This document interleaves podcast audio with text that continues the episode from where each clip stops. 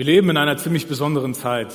Vieles hat sich in unserem Leben so in dem letzten Jahr verändert. Viele Dinge sind anders geworden. Auch das Gemeindeleben ist anders geworden. Vor einem Jahr hätten wir noch nicht in solche Gesichter oder wir hätten in Gesichter schauen können. Heutzutage klappt es nicht. Eine andere Sache, die auch anders geworden ist, das, was wir gerade gemacht haben, das gemeinsame Singen, das fällt zumindest hier vor Ort weg.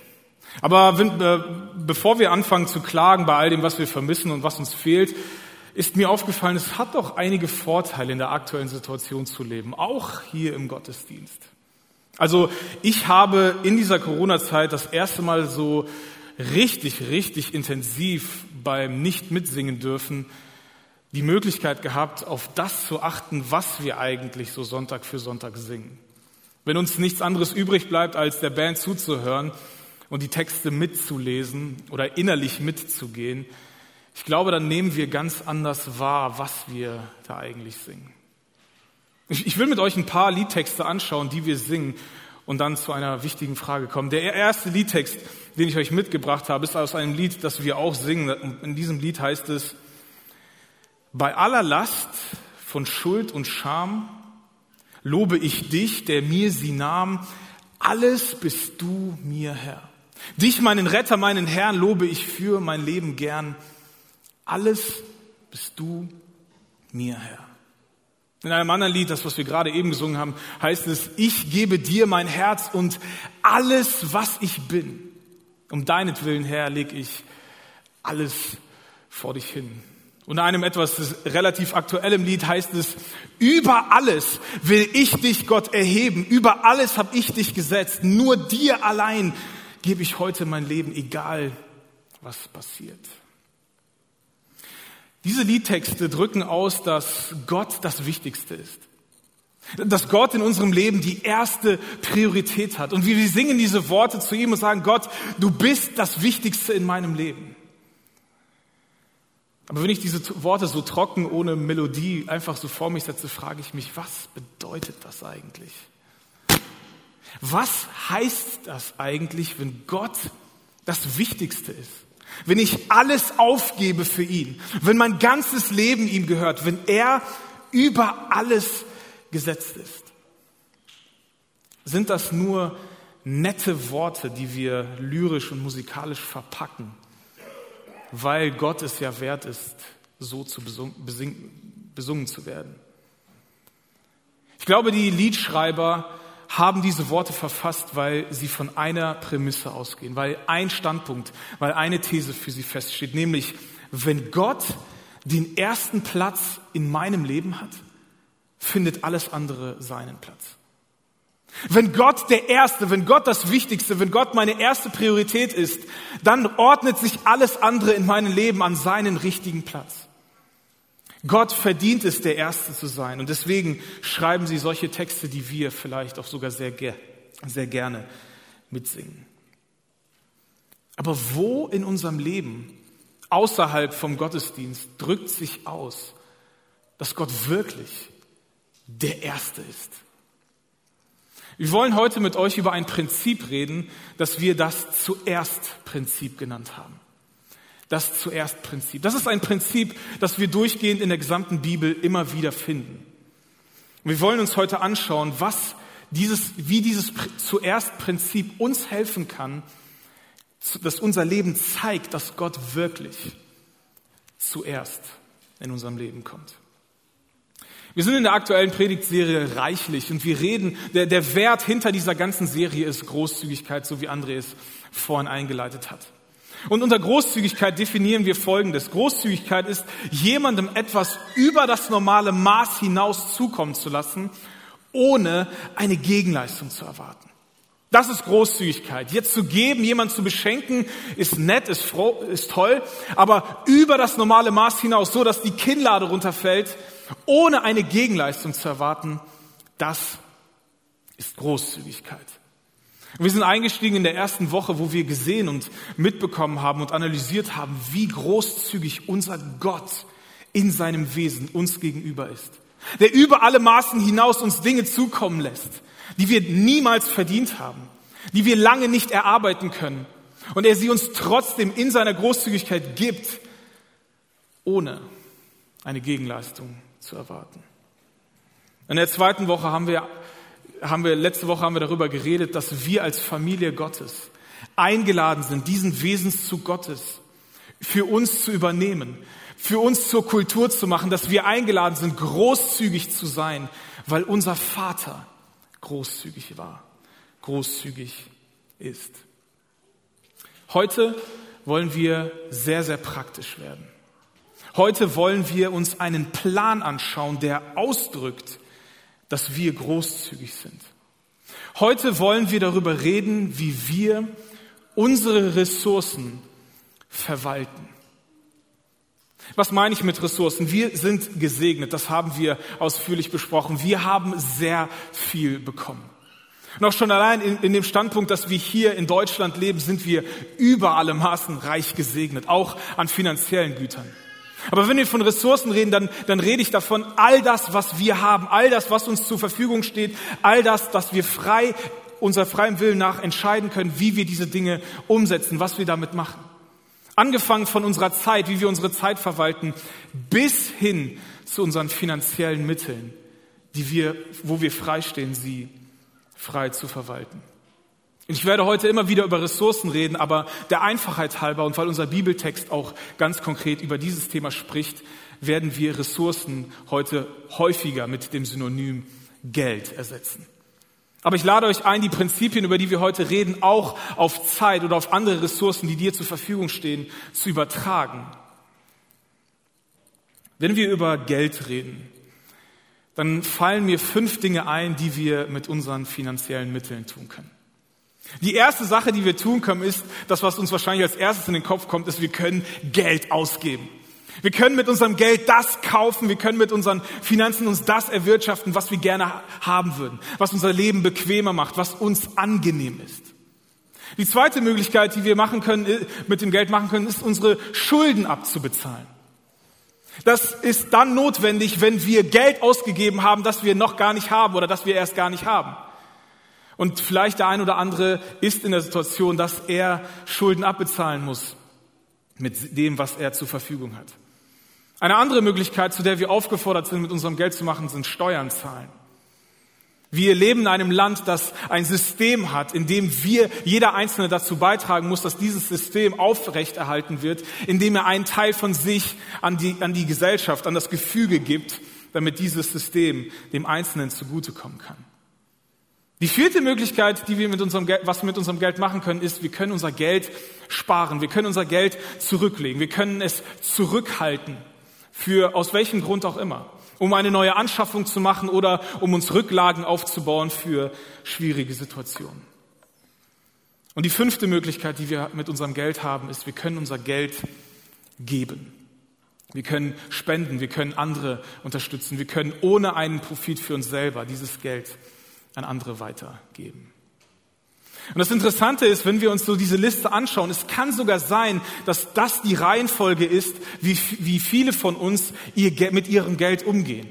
Dass man zuerst sein Geld ausgibt, dann vielleicht seine Schulden bezahlt, seine Steuern. Vielleicht ist das vielleicht sogar erst an erster Stelle, weil man gar nicht mitbekommt, dass man Steuer bezahlt, weil man das schon mit Steuerabzug erst ausgezahlt bekommt. Wie auch immer. Auch wenn das nicht ganz genau deine Liste ist, ich glaube, bei vielen von uns ist der letzte Punkt, auch der letzte Punkt, wo unser Geld hingeht. Und wenn wir einfach mal einen Schritt weitergehen, wenn wir uns diese Liste mal anschauen und eine Ebene tiefer gehen und analysieren, wer eigentlich von den jeweils einzelnen Punkten profitiert, kommen wir, glaube ich, zu einer interessanten Feststellung. Bei Punkt eins, wer profitiert davon? Na, ich. Ich profitiere von dem, was ich mit meinem Geld kaufe. Wer profitiert davon, wenn ich meine Schulden bezahle, abbezahle? Wieder ich. Bei, bei dem dritten Punkt wird es ein bisschen anders. Ja, das, da bin ich schon ein bisschen selbstloser. Da, da geht es um die Gemeinschaft. Da profitieren eigentlich wir. Im Endeffekt aber ich, wenn ich irgendwie in diese, durch das System getragen oder unterstützt werden muss. Wenn ich spare, warum auch immer, um für schwierige Zeiten vorzusorgen oder um mir irgendetwas anschaffen zu können, profitiere wieder ich. Und beim fünften Punkt, wenn wir unser Geld geben, dann profitiert Gott und vielleicht auch noch andere. Das Interessante ist, Je nachdem, wie deine Reihenfolge ist, so wie du deine Finanzen ordnest und wie du dein Geld, wie du deine Ressourcen verteilst. Es kann sein, dass du hier vielleicht ein paar äh, äh andere äh, Prioritäten hast, ein, eine andere Reihenfolge. Aber ich glaube, bei den meisten Menschen ist die letzte, das letzte, was wir mit Geld machen, der Rest, der uns übrig bleibt, vielleicht am Ende des Monats, das, was wir geben. Gott scheint irgendwie doch an letzter Stelle zu stehen. Ich will heute eine steile These aufstellen. Diese These lautet, wie wir unsere Ressourcen priorisieren, zeigt, welche Priorität Gott in unserem Leben hat.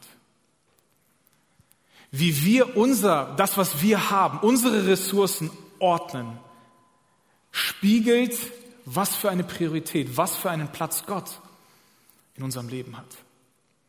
Das heißt, wie wir unser Geld ausgeben, zeigt, wie wichtig Gott uns ist. Ich weiß, das ist eine sehr steile These. Aber gebt mir ein bisschen, habt ein bisschen Geduld mit mir. Lasst uns einen ganz alten Text anschauen. Einen Text, den wir im letzten Buch des Alten Testaments finden, der uns helfen wird, dieses Prinzip oder diese These vielleicht zu verstehen. Wir befinden uns in einer Zeit ungefähr 100 Jahre, nachdem Israel aus dem babylonischen Exil, aus der Gefangenschaft zurück in sein eigenes Heimatland reisen durfte. Das Volk Israel hat angefangen, sein Land wieder aufzubauen, die Städte wieder aufzubauen. Jerusalem ist schon gebaut, die Mauer ist gezogen, der Tempel ist aufgebaut, der ganze Tempelkult, der Dienst ist wieder eingeführt worden. Israel lebt wieder nach 100 Jahren ungefähr wieder in seinem alten Normal. Die Hoffnung ist immer noch da, dass Gott irgendwann seinen Messias schicken wird. Und die Normalität legt sich und zeigt auch die Normalität von Israel, nämlich das verstockte Herz Israels. Israel ist immer noch genauso hart Gott gegenüber wie vor der Strafe des Exils. Der Tempel ist zwar aktiv, der Dienst für Gott ist zwar aktiv, aber nicht mit voller Leidenschaft, nicht so, wie er eigentlich sein sollte, nicht so, wie Gott es eigentlich intendiert hat, wie, was die Absicht Gottes war, wie der Tempelkult und wie all der Dienst geschehen sollte. Es läuft, aber es läuft nicht richtig. Es werden zwar Opfer gebracht, aber nicht die richtigen. Und außerdem wurde die ganze Tempelgemeinschaft heruntergewirtschaftet und auf ein absolutes Minimum beschränkt und repräsentierte nicht mehr die Herrlichkeit Gottes, wie es eigentlich der Plan war. Bevor wir in den Text schauen, möchte ich einmal ganz kurz schon spoilern. Ich will euch schon das vorwegnehmen, was wir gleich lesen werden. Gott wirft seinem Volk etwas vor. Er wirft seinem Volk vor, dass sie ihre Prioritäten verändert haben. Dass sie ihn nicht mehr an erster Stelle haben. Und so lesen wir aus Malachi 3, Gott spricht, Seit den Tagen eurer Vorfahren seid ihr von meinen Bestimmungen abgewichen. Ihr habt euch nicht daran gehalten, ihr habt euch nicht an meine Gebote gehalten, ihr habt euch nicht an das gehalten, was ich festgesetzt habe für ein Leben miteinander, ihr als mein Volk und ich als euer Gott. Und deswegen rufe ich euch auf, kehrt um zu mir, dann will ich euch, will ich auch zu euch umkehren, sagt der Herr Zebaoth. In irgendeiner Form sagt Gott, ich kann nicht voll da sein. Das heißt nicht, dass Gott abwesend ist, dass Gott nicht mehr allgegenwärtig ist. Nein, aber in irgendeiner Form sagt Gott, ihr habt etwas dazu, ihr habt mit eurem Leben, mit eurem Stil, mit eurem Art, wie ihr mir dient, dazu geführt, dass ich euch nicht mehr voll nah sein kann. Aber ich möchte es. Aber meine Bedingung, dass ich euch ganz nahe kommen kann, ist, dass ihr zuerst mir nahe kommt, dass ihr erst in meine Richtung kommt. Dann komme ich in eure Richtung. Ihr aber fragt, wieso? Wieso sollen wir umkehren? Darf ein Mensch Gott betrügen? Ja, ihr betrügt mich. Ihr aber fragt, wie betrügen wir dich? Gott wird hier ziemlich dramatisch. Gott zeigt hier, ihr betrügt mich. Gott fühlt sich betrogen. Gott fühlt sich hintergangen. Israel lebt nicht nach seinen Bestimmungen. Nicht so, wie er, wie er sie eingeladen hat, mit ihm zu leben. Die Bestimmungen Gottes, die Gebote waren das, was Israel äh, von anderen Völkern hervorgehoben hat. Wieso wird Gott hier so dramatisch? Wieso redet er von Betrug? Was, wo fühlt er sich denn betrogen? Er sagt weiter, ihr unterschlagt etwas von dem zehnten Teil und von den Abgaben. Ihr gebt nicht mehr, so wie wir es eigentlich vereinbart haben. Ihr gebt nicht mehr den Zehnten. Was war der Zehnte zur Zeit Israels? Was war damit gemeint? Was, was meint Gott hier? Der Zehnte in der Zeit von Israel waren drei Dinge. Es waren eigentlich gar nicht zehn Prozent, sondern es waren angefangen zehn Prozent von allem Erwirtschafteten, alles, was man irgendwie eingeholt hatte, was man geerntet hatte, wo man Profit gemacht hatte. Zehn Prozent, die ersten zehn Prozent davon gehörten Gott und sollten zum Tempel gebracht werden, um den Tempeldienst aufrechtzuerhalten. Das Interessante ist, dass wenn jemand nicht wirklich Schafe oder Esel oder Getreide nach Jerusalem bringen wollte, konnte er auch Geld bringen. Aber wenn er das umtauschte, wenn er seine zehn Prozent umtauschte in, in, in, in bare Münze, dann musste er 15 Prozent von dem geben, was er erwirtschaftet hatte, hatte und nicht mehr zehn. Außerdem sollte Israel zehn Prozent im Jahr sparen, damit die Feste finanziert werden können. Gott war ein Gott, der sein Volk gerne feiern ließ und regelmäßig im Jahr über Feste verteilt waren, die auch irgendwie finanziert werden müssen. Und er sagte, eure Aufgabe ist es, weitere zehn Prozent zu sparen, um diese Feste weiterhin feiern zu können. Und außerdem, drittens, gab es alle drei Jahre eine weitere zehn Prozent für die Armen damit die Armen und die Waisen und die Witwen versorgt werden in eurem Land und nicht untergehen. Und auch die Fremden, dass sie versorgt werden.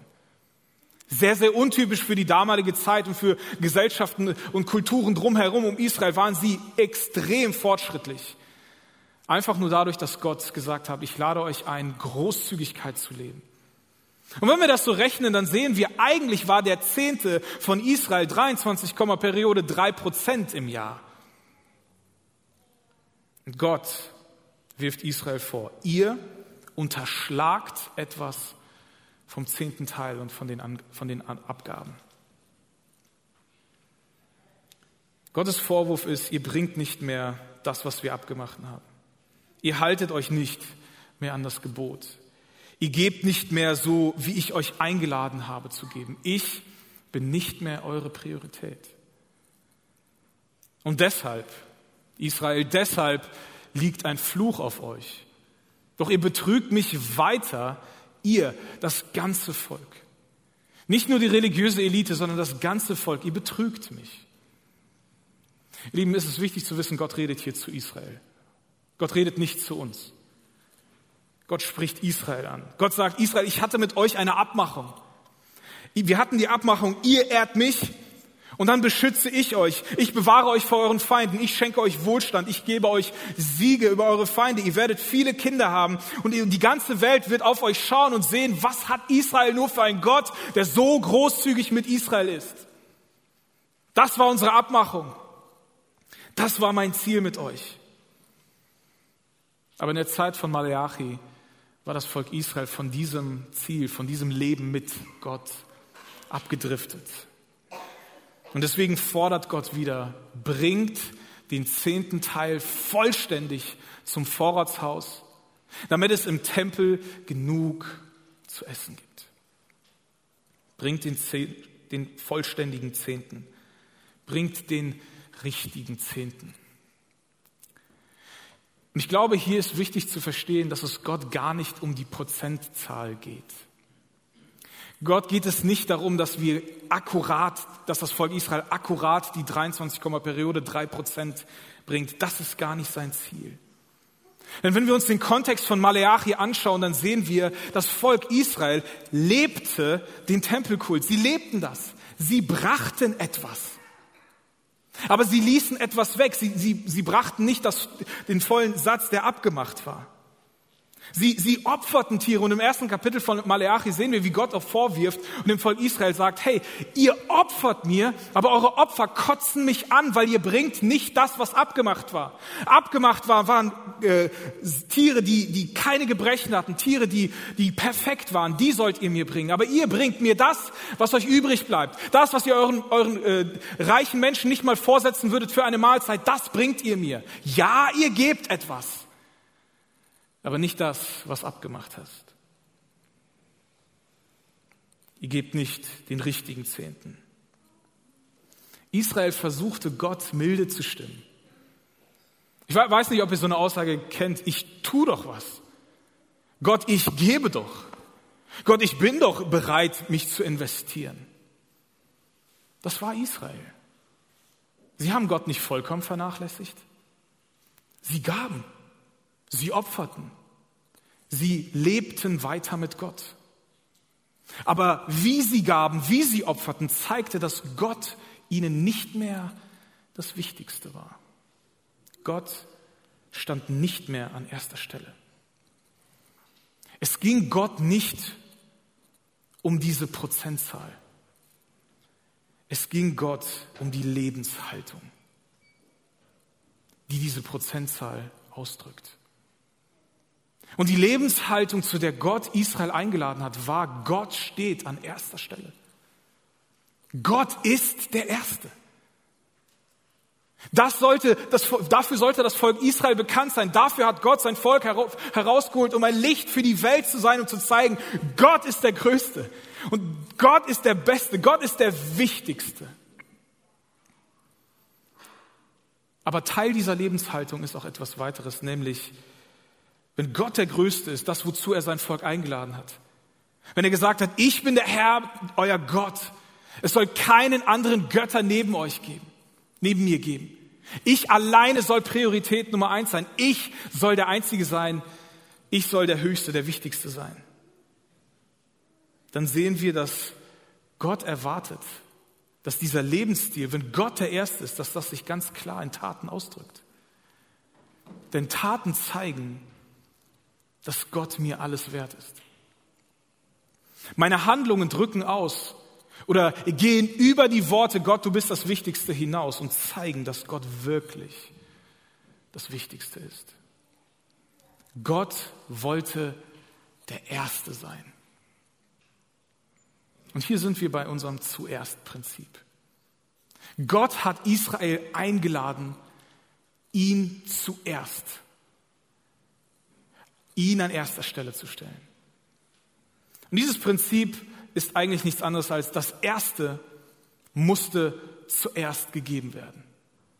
Das Erste musste zuerst gegeben werden.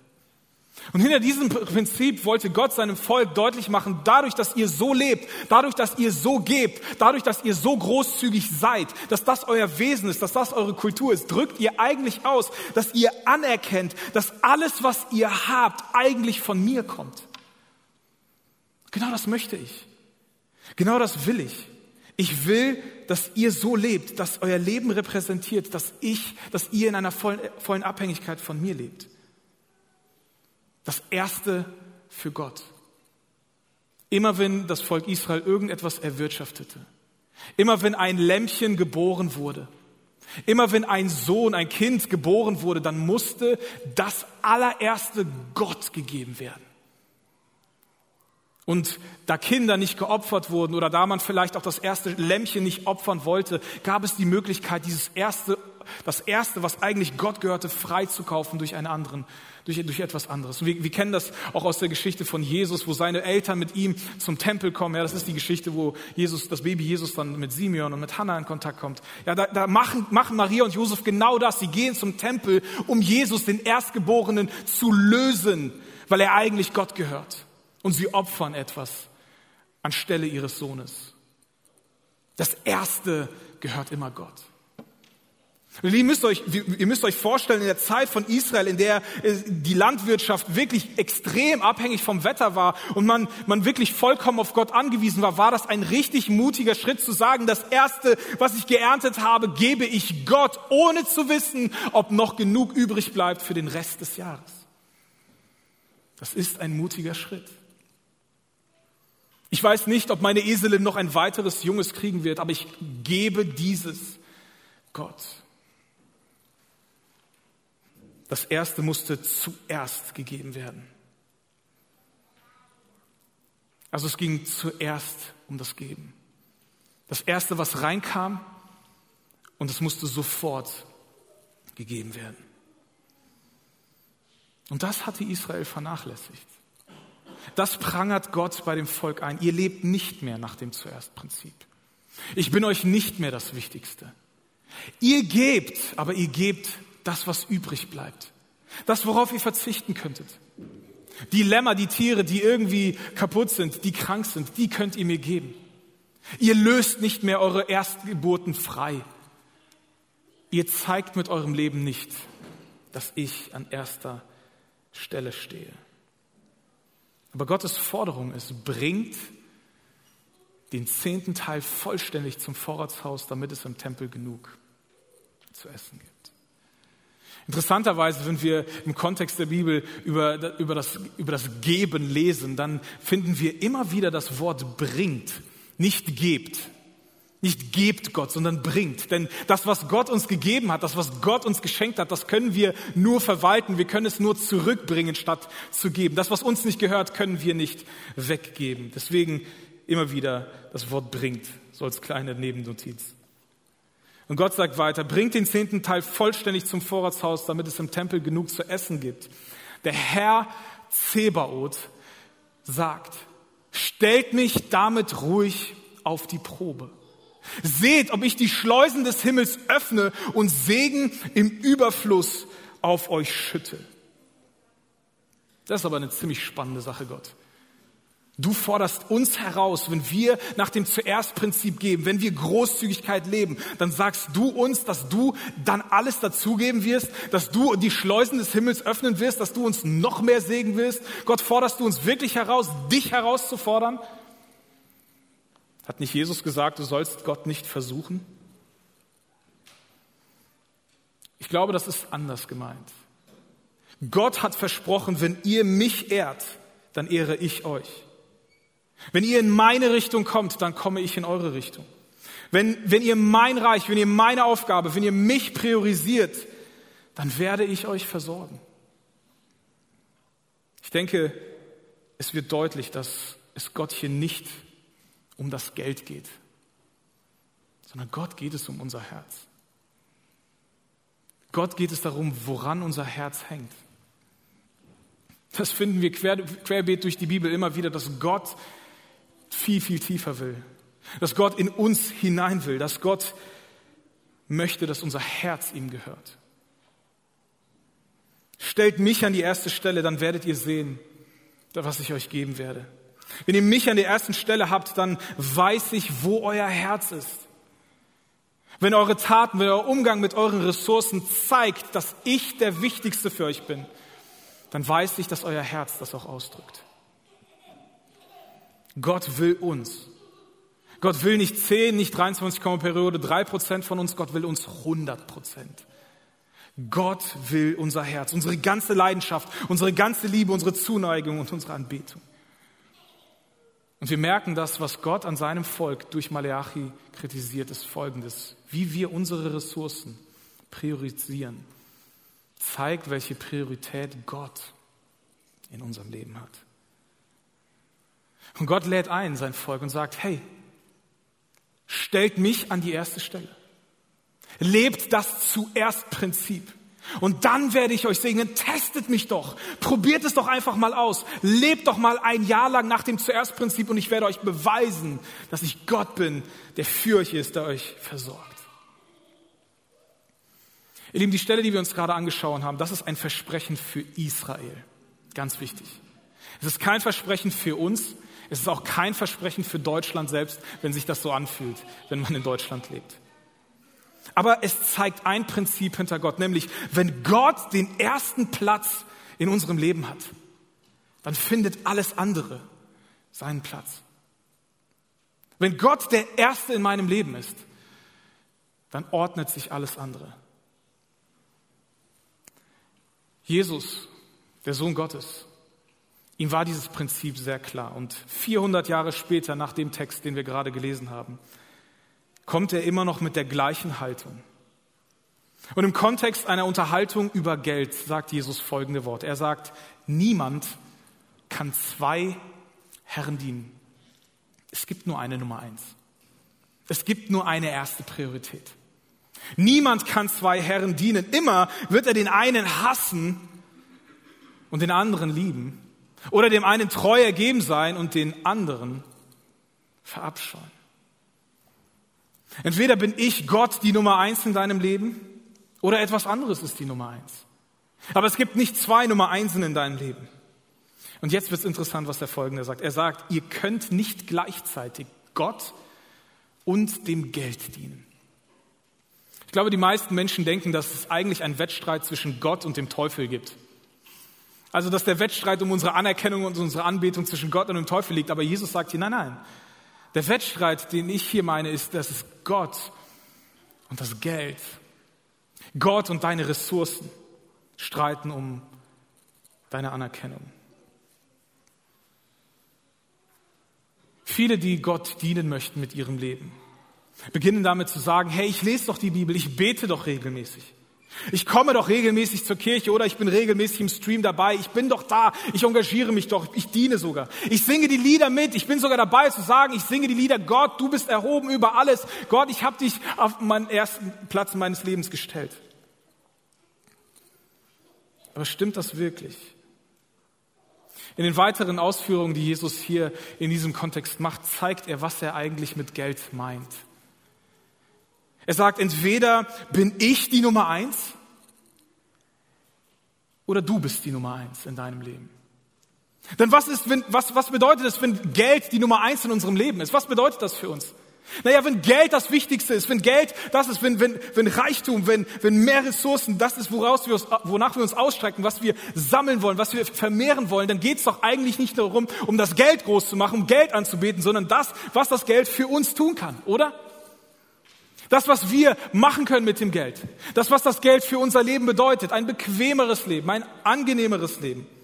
Das, was das Geld uns für Vorteile verschaffen kann. Keine Sorgen mehr, die man sich machen muss.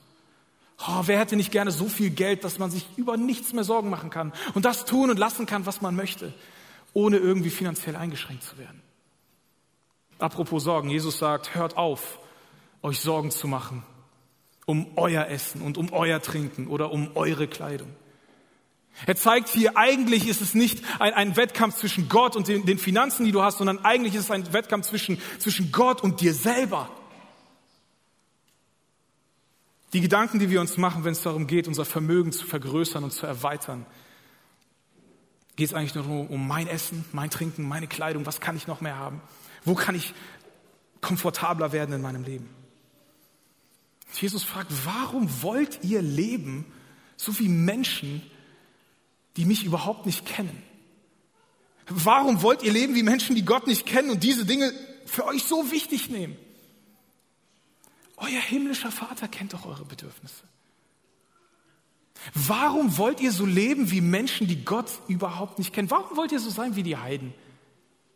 Denn Menschen ohne Gott, für die ist das Wichtigste, was ich profitieren kann, wo ich mehr Essen haben kann, wo ich mehr Trinken haben kann, wo ich bessere Kleidung haben kann, wo ich ein größeres Auto, ein besseres, besseren Urlaub, mehr Urlaub, größeren Urlaub, teureren Urlaub, größeres Auto, größeres Haus, bessere Kleidung.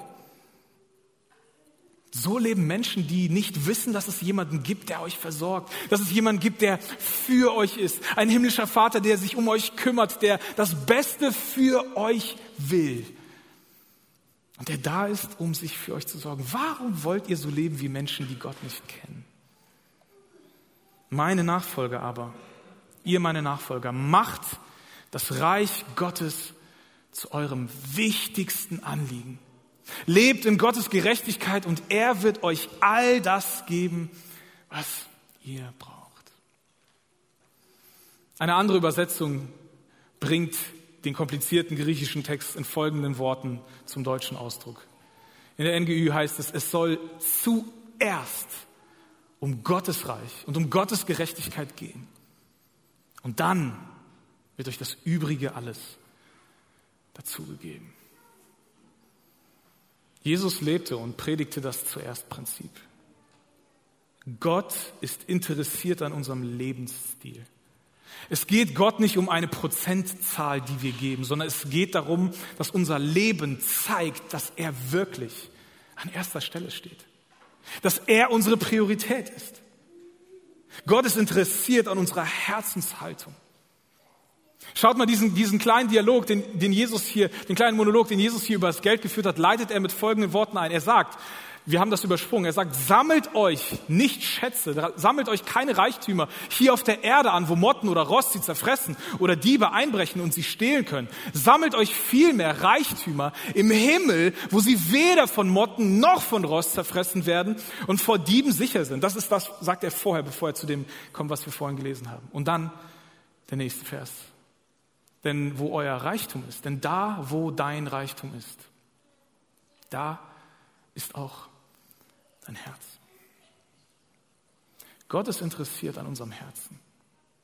Gott ist nicht interessiert an einer festen Prozentzahl. Gott ist nicht mal interessiert an deinem Geld, an deinen Ressourcen, sondern an deinem Herzen. Aber dein Umgang mit deinen Ressourcen, mit deinem Geld repräsentiert, wo dein Herz ist. Zeigt, wo dein Herz ist. Mit anderen, mit anderen Worten, folge dem Geld.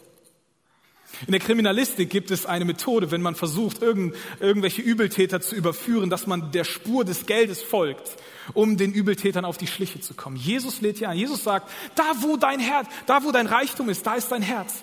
Dein Herz wird das widerspiegeln. Äh, dein Umgang mit deinen Ressourcen wird das widerspiegeln, was in deinem Herzen ist. Folge dem Geld. Wie gehst du mit deinen Ressourcen um? Repräsentieren sie, dass Gott die Priorität Nummer eins ist? Schau auf deine Kontoauszüge an, so banal und so platt es klingt. Wo geht dein Geld hin? Das ist ein Indikator dafür, wo dein Herz ist. Wir stellen fest, unsere Ressourcen, wie wir unsere Ressourcen priorisieren, zeigt, welche Priorität Gott in unserem Leben hat. Der Anspruch, den Jesus an uns stellt, ist, es soll euch zuerst um das Reich Gottes gehen und um Gottes Gerechtigkeit. Und dann, wenn Gott zuerst ist, wenn Gott an erster Stelle ist, dann wird all das Übrige, all das, was ihr nötig habt, dazu gegeben werden. Ich will die Nummer eins sein. Gott will unsere erste Priorität im Leben sein. Und wenn er das sein darf, dann ist Versorgung seine Garantie. Dann ist Versorgung sein Versprechen. Ihr Lieben, das ist kein Rezept, um reich zu werden. Hier geht es nicht, dann bekommt ihr mehr Geld, sondern dann werdet ihr versorgt. Außerdem sind die meisten von uns hier superreich. Zumindest verglichen mit der restlichen Mensch Weltbevölkerung. Wenn du heute, wenn du heute, wenn du heute Geld auf deinem Konto hast, wenn du dir keine Sorgen machst, was du gleich nach dem Gottesdienst essen wirst, wenn du heute relativ bequem geschlafen hast und wenn du ein Dach über deinem Kopf hast, dann gehörst du zu den reichsten Menschen dieser Welt. Hier bei Jesus geht es um Priorität, um die Rangfolge, um die Reihenfolge. Gott will die erste Priorität sein. Gott soll die erste Priorität sein. Das war seine Erwartung an das Volk Israel. Und das ist auch seine Erwartung an uns heute. Gott ist immer noch Gott. Gott ist immer noch der Gott, der keine Konkurrenz neben ihm zulässt. Er will der Erste sein und bleiben. Also wir haben festgestellt, wie wir unsere Ressourcen priorisieren, zeigt, welche Priorität Gott in unserem Leben hat. Wie wäre es mit einem konkreten Plan? Wie wäre es, wenn wir uns vornehmen, dass unser Umgang mit den Ressourcen zeigt, deutlich macht, dass Gott erste Priorität ist? Zur Zeit von Israel gab es einen Plan, den Gott vorgegeben hat. Heutzutage gibt es keinen Plan, den Gott für uns, für seine Kirche vorgegeben hat. Jedem von uns ist es selbst überlassen, wie er zeigen möchte, dass Gott Nummer eins ist in dem, wie er mit seinen Ressourcen umgeht, wie er seinen Teil Gott zurückbringt. Aber hier ist ein Vorschlag von mir. Wie wäre es, wenn wir unsere Liste, wie wir mit unserem Geld, mit unseren Finanzen umgehen, neu priorisieren? Wie wäre es, wenn wir zuallererst geben? Mit allem, was wir einnehmen, mit allem, was wir erwirtschaften. Wie wäre es, wenn die erste Priorität von jedem Cent, den wir verdienen, ist, dass wir einen Teil davon geben, Gott zurückbringen. Und dann können wir, dann zahlen wir auch unsere Steuern und ja, es ist auch irgendwo Nächstenliebe, dass wir unsere Gesellschaft mittragen. Und dann sind wir verantwortungsvoll mit unseren Finanzen und wir sparen, wir, wir rechnen mit Dingen, mit Zeiten, die schlecht werden und wir, wir gehen verantwortungsvoll damit um, dass wir nicht alles ausgeben, was wir haben, sondern wir legen einen Teil für schwierige Zeiten zurück. Und wir arbeiten daran, dass wir uns nicht mehr verschulden, dass wir nur mit nach, mit nach dem Prozentsatz leben, den wir auch einnehmen. Und mit dem Rest, das, was am Ende noch übrig bleibt, davon leben wir. Und wir geben nicht mehr aus, als wir haben sondern wir leben von dem, was wir besitzen. Das bedeutet es nach dem Prinzip zuerst zu leben. Das zuerst Prinzip war nochmal der, das erste muss zuerst gegeben werden. Das erste muss zuerst gegeben werden. Vielleicht ein praktisches Beispiel. Wenn ich 1000 Euro habe und 1000, mir 1000 Euro in 100er Scheinen auszahlen lasse, welcher von den zehn 100-Euro-Scheinen ist der erste? Ich denke, der erste, den ich weggebe. Das ist der erste. Wenn Geben unsere erste Priorität ist, wenn Großzügigkeit unsere Kultur ist, dann leben wir nach dem Zuerst-Prinzip. Das, was wir bekommen, geben wir zuerst ab. Und da müssen wir nicht knauserig sein, oh nein, da ist schon eine Abbuchung auf meinem Konto, bevor ich geben konnte. Nein, es geht um das Prinzip. Kommt Gott an erster Stelle. Meine Frau und ich haben uns entschlossen, unseren Teil, den wir ins Reich Gottes zurückbringen, dass wir da keinen Dauerauftrag einrichten. Das ist unsere Praxis. Sondern dass jedes Mal, wenn unser Gehalt, wenn unser Einkommen reinkommt, dass wir bewusst selber diese Überweisung tätigen oder manchmal sogar auch bewusst äh, das Geld abheben und weggeben. Dass es nicht einfach so passiert, sondern dass es uns jeden Monat bewusst wird, sagen, hey, wir geben bewusst, wir wollen gerne geben. Wir geben zuerst. Was bedeutet das auf die restlichen Ressourcen unseres Lebens? Wie wäre es, wenn wir am Anfang der Woche einen Plan für die Woche machen und einplanen, wann wir, dass wir zuerst Zeiten einplanen, wo wir Gott Zeit zurückgeben, die er uns zur Verfügung stellt, bevor wir mit unseren Hobbys und mit den Dingen kommen, die nett und fröhlich und toll sind. Ja, wir haben feste Zeiten wie Schlafen, Arbeit und Schule und sonstige Dinge, ja. Aber wir haben auch Freiraum, wie noch nie in der Menschheitsgeschichte zuvor. Wir arbeiten, müssen nicht rund um die Uhr arbeiten. Es gibt einige, die tun das. Ja. Aber wie wäre es, wenn wir mit unserer Zeit anfangen, zuerst zu planen, wo kann Gott sie haben? Ihr jungen Leute, wie wäre es, wenn ihr das erste Mal, wenn ihr so wirklich frei seid in eurem Leben, wenn die Schule beendet ist und ihr machen und tun und lassen könnt, was ihr wollt. Ihr könnt das studieren, die Ausbildung machen, die ihr wollt.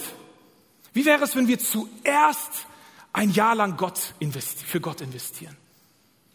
Wenn, wir, wenn die Schulpflicht zu Ende ist, die Bindung zu Ende ist, wenn wir dieses erste Jahr Gott geben und ins Reich Gottes investieren, uns irgendwo einsetzen, wo auch immer in der Welt.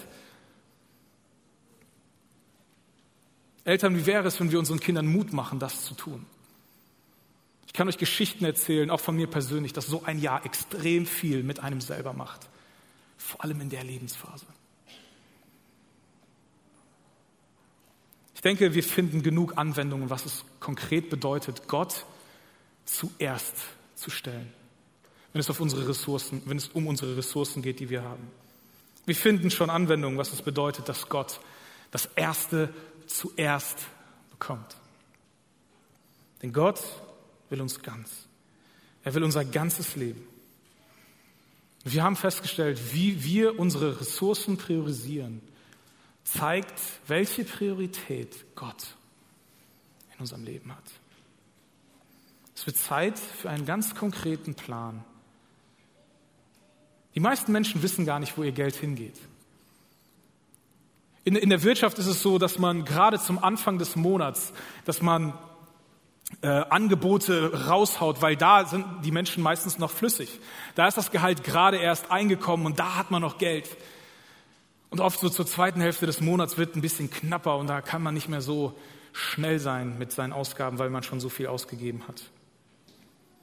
Wir als Christen haben keine konkrete Prozentzahl Angabe, wie viel wir geben sollen, um Großzügigkeit auszudrücken, so wie bei Israel. Haben wir nicht. Aber ihr Lieben, es geht auch um Prozent. Ich weiß nicht, von welchem Prozentteil deines Einkommens du lebst. Von 100 Prozent? Vielleicht sogar von 130 Prozent? Dass du mehr ausgibst, als du eigentlich hast? Wenn du dich nicht entscheidest, wie viel Prozent, von wie viel Prozent deines Einkommens du leben möchtest, das entscheidet jemand anders für dich. Also was ist unser Plan? Es geht nicht um eine konkrete Zahl, die alle umsetzen sollen, um Großzügigkeit zu zeigen, aber es geht um eine ganz konkrete Zahl für dich, die Großzügigkeit in deinem Leben ausdrücken wird. Was ist dein Plan? Wie zeigt deine Priorisierung deiner Ressourcen, dass Gott erste Priorität hat? Reichtum ist nicht das Ziel. Ihr Lieben, Gott wird auch nicht verehrlicht, dass wir, wenn wir arm sind. Gott geht es nicht darum, uns irgendwie arm zu machen. Das ist nicht die Hauptsache, das ist nicht Gottes Anliegen. Gottes Anliegen ist es, dass wir in jeder Situation unseres Lebens zeigen, dass er immer noch die erste Stelle, den ersten Platz in unserem Leben hat. Ich denke, Jesus würde heute sagen, es ist mir egal, in welchen Umständen du lebst. Ich will, dass dein Leben zeigt, dass Gott an erster Stelle steht. Und mein Versprechen ist nicht Reichtum, sondern Versorgung. Denn am Ende glaube ich, dass Gott uns nur zwei Wahlmöglichkeiten lässt. Die erste Option ist, du vertraust mir, dann kümmere ich mich um dich. Und die zweite ist, du vertraust dir, dann musst du dich um dich selbst kümmern. Wenn ich deine erste Priorität bin, wenn das dein Leben zeigt, wie du mit deinen Ressourcen umgehst, dann will ich dich versorgen. Ihr Lieben, es geht nicht um Geld. Es geht darum, an welcher Stelle Gott in unserem Leben steht. Und hier ist eine letzte Frage an euch, die nicht von mir kommt. Ich glaube, dass, sie, dass Gott sie dir persönlich stellen will. Was muss ich ändern, um meine Ressourcen so zu verwalten, dass sie zeigen, dass Gott wirklich meine erste Priorität ist? Es ist sehr persönlich. Es betrifft jeden von uns. Gott lädt uns ein, großzügig zu sein. Und an seinem Volk haben wir gesehen, in der Geschichte Israels sehen wir, dass seine Idee war, Gott gibt konkrete Hilfestellungen. Setzt mich zuerst. Gebt mir zuerst. Bringt zuerst zurück. Und ich versorge euch. Was wäre, wenn wir alle wenn 100 Prozent unserer Gemeinde nach diesem Prinzip Großzügigkeit leben würde? Was meint ihr, was möglich wäre in unserer Region? Wie viel schneller Menschen Jesus begegnen würden, weil wir nicht nur großzügig Finanzen investieren, sondern Zeit und Ressourcen, unsere Vorlieben, unsere Hobbys, dass unsere Hobbys vielleicht nicht mehr nur, äh, dass wir sie nicht nur praktizieren, wegen, weil es uns Spaß macht, sondern weil wir da in Kontakt mit Menschen kommen, denen wir von Jesus erzählen können. Was würde passieren, wenn wir großzügig werden und Gott an erster Stelle steht? Nicht nur in unseren Liedern, sondern auch diese Priorisierung deutlich wird, indem wie wir mit unseren Ressourcen umgehen.